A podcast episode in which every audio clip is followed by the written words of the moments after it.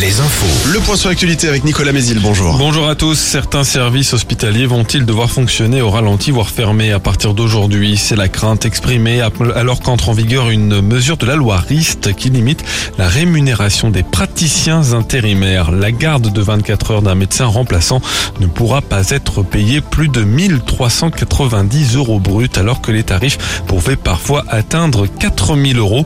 Conséquence, certains hôpitaux pourraient rencontrer des difficultés à trouver des remplaçants.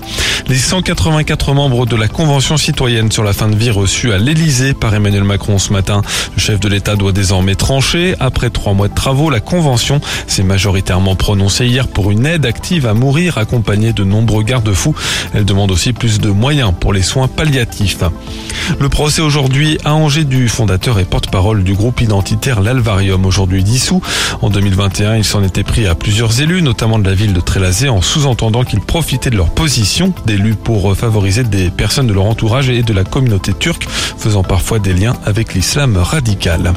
Décision aujourd'hui du tribunal d'Angers cet après-midi dans une affaire de diffamation impliquant les laboratoires X-Labs. Le directeur de ces derniers a dénoncé par la voix de son avocat les labos du réseau Biogroup qui ont pratiqué des tests Covid dans la surface interne des joues alors que seuls les couvillons placés dans le nez est reconnu par la haute autorité de santé.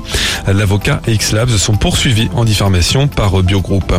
Se garer dans le centre des Sables d'Olonne est désormais payant toute l'année. Dès aujourd'hui, il n'y a plus de zone bleue ou de place gratuite. Il faudra payer dans tout l'hypercentre. Seule la première heure de stationnement sera gratuite, ainsi que le créneau 12h-14h, sauf en juillet et en août. À La Roche-sur-Yon, ce sont presque 4300 coureurs et marcheurs qui se sont retrouvés ce week-end pour la bicentenaire, une affluence très proche de celle de l'an dernier. Et le mondial de foot de Montaigu a commencé hier. Victoire de l'équipe de France U16 contre la Guinée, 5-0 pour son entrée en lice. Ce soir, coup d'envoi du challenge féminin, les Bleuettes affrontent le Mexique, toujours à Montaigu. La Ligue 1, le PSG chute à domicile pour la deuxième fois consécutive. Défaite hier soir 1-0 contre Lyon. Ce dimanche aussi, Nantes a perdu 3-0 contre Reims. Angers a fait match nul à Nice, la dernière équipe que le SCO a battu en championnat en septembre. Enfin, le temps, ciel couvert ce matin en Anjou, dégagé sur une majeure partie de la Vendée où l'on flirte parfois avec les gelées. Les éclaircies se généraliseront dans l'après-midi avec des maxis autour de 14 à 15 degrés.